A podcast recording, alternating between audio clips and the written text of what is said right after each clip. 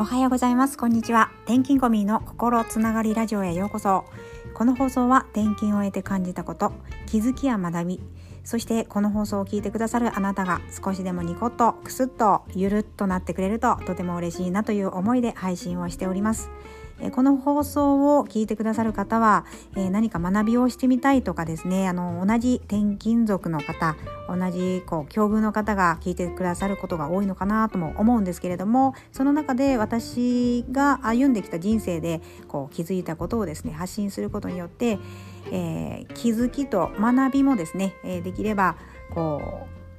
えー、習得してもらいたいなという思いもあります。ただ私もまだまだ学び中でもありますし自分の考えですので、えー、これがあくまでも正しいというわけではなくてですねこういう考えもあるよと。そしてこれを通してですね同じようにこうコミュニケーションを取ったり、私とこうつながりを持っていただけると私も嬉しいし、えー、あなたも、えー、嬉しく思ってくれるととても嬉しいなと思うので、えー、こんな感じで配信を続けております。はいで今日のテーマはですね、えー、あなたが失いたくないものはいこれについてお話を深めていこうと思います。よろしくお願いします。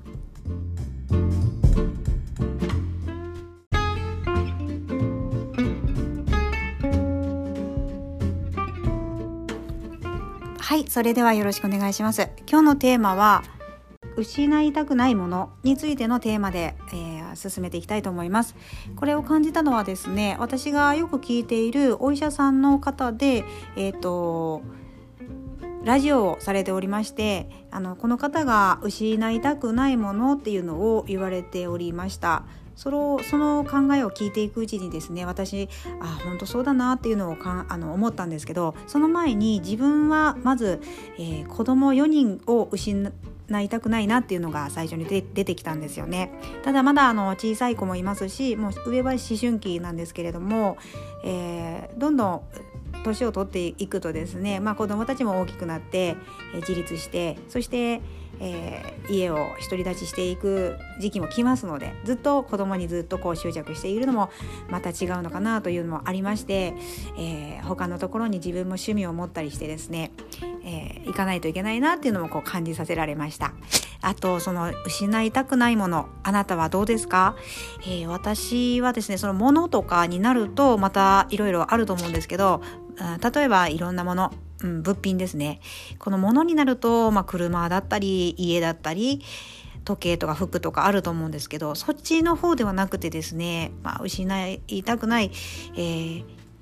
やっぱり人とか家族とか親友とか、まあ、その辺りは大きいですね。でその次にまあ時間とかですねあるんですけれどもそれを考えることによってその考え方だったり価値観、えー、この辺りも、えー、人によっていろいろあると思うんですけどこの中で心っていうところで、えやはり私もこう、えー、この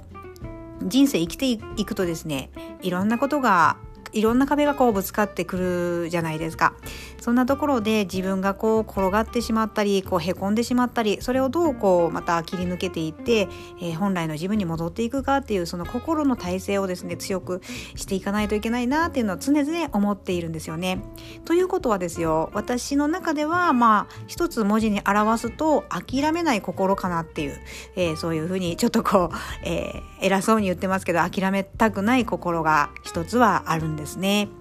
どうですか？あなたは何がこう失いたくないものになるでしょうか？ちょっとこう考えていただくと自分とのこう向き合う時間も、えー、出てくるんじゃないかなと思います、えー、こうやって諦めたくない心っていうのを持ってるとあの何でもですねえっ、ー、とこう前向きに捉えられるところもあると思うんですよね。これをまあ諦めることももちろんあの大事ですよ。あの自分にこういっぱいストレスを与えてしまいすぎると、えー、自律神経だったり体に負担がかかっていくとそれはまた違う意味でですね心の不調にかあの関係してくるものなのでではなくてですね、まあ、そういう気持ち諦めない気持ちそういったのを持っておくと、えー、肯定語が増えるんじゃないかなっていうのも常々最近思っていますよくですね私があの販売を今までもパートとして入っているんですけれども、えー、その中ではあの結構年配の方がよく訪れるんですね。えー、今えー、いろんなこう、えー、介護だったり、えーと、実際自分がこう歩けない状況で来られたりとかっていう方もいらっしゃるんですよね。そういった方のお話を聞いていくとですね、えー、人生いろいろこうあるけれども諦めないで今があるんだなっていうのもよく言われるし、えまあ、顔に、うんと、その苦労がね残ってしまったよとか いろいろ言われる方も多くってあのやっぱりこう上の世代の方のお話を聞くこともとても、え勉強になるしですね私もあこうやってこういう人生を送りたいなとか、えー、参考にさせていただいてるのであの接客っていうのも、えー、誰しもがなれるわけではなくてこの接客を通してですねあの自分の学びにもつながってるなっていうのを常々思っております。はい、でその最初に言ってたその諦めたくない、えー、ものっていうのはこの、諦めない心っていう風につながりましたけれども例えばこれを諦めてしまった方はどちらかというと諦め癖がついてこういろいろ妥協しがちだし、えー、チャレンジとか行動とかにない人生になってしまうんじゃないかなと思ってちょうどそれがちょうど思春期のですねうち子供がいるんですけど、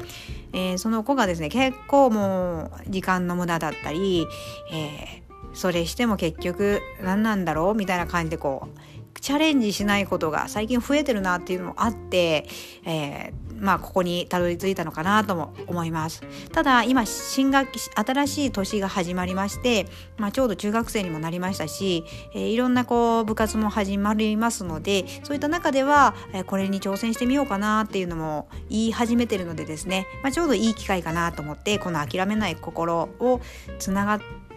りとしてですね、えー、今日は発信をしてみました。えー、ぜひ今の心境で自分と向き合う時間をちょっと作ってみていただいてください。どうでしたでしょうか？今日の放送、えー、あなたのためにもなりましたでしょうか？少しでもこう気づきや、えー、ニコッとクスッとなってくれると嬉しいなと思います。